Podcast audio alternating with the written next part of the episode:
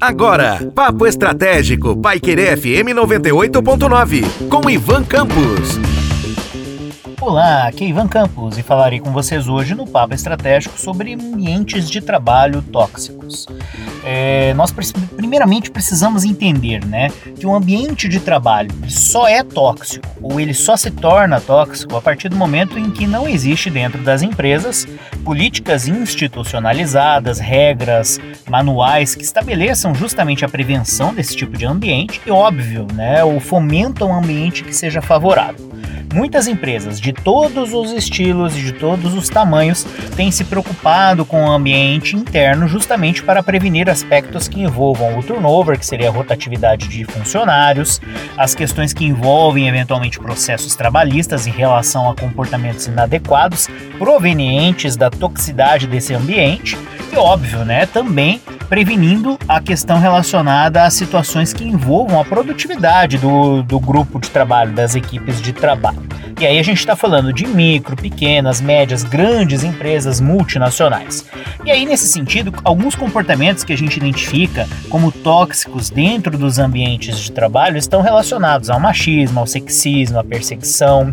a, ao bullying, eventualmente a, a diferentes tipos de assédio que a gente já abordou, como assédio sexual, assédio moral, também questões relacionadas à perseguição entre colegas de trabalho, é, situações que envolvem a, a homofobia, a transfobia, o racismo, o preconceito e que estão inerentes a diferentes tipos de situações, como brincadeiras, é, situações e, e, e questões que podem parecer corriqueiras, como eventualmente piadinhas, ou até mesmo né, as eventuais, como chamaríamos mais antigamente, saliências entre os colaboradores e, por que não, das chefias para com os colaboradores. Esse tipo de comportamento, além de causar um ambiente extremamente desagradável e instável, ele também causa problemas emocionais, problemas psicológicos nos colaboradores e gera também situações como a desconfiança, o egoísmo, a inveja, a, o conchavo a formação de equipes que não são formais, né?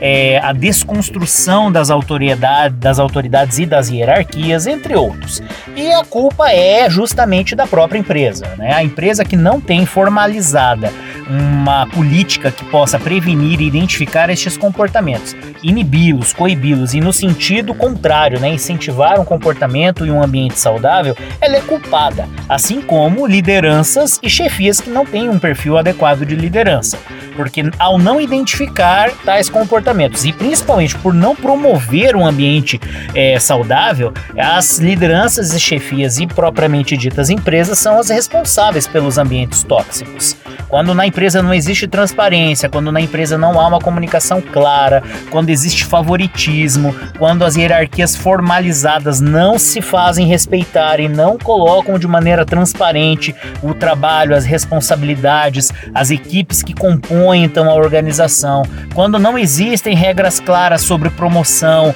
oportunidade, chances, meritocracia, quando há eventualmente a proteção ou apadrinhamento, quando existe nepotismo, ou eventualmente quando há um ambiente propício a situações como a gente citou da perseguição ou até mesmo do machismo, do sexismo ou da homofobia ou da transfobia, a gente está criando esse ambiente tóxico. Então é necessário que as empresas repensem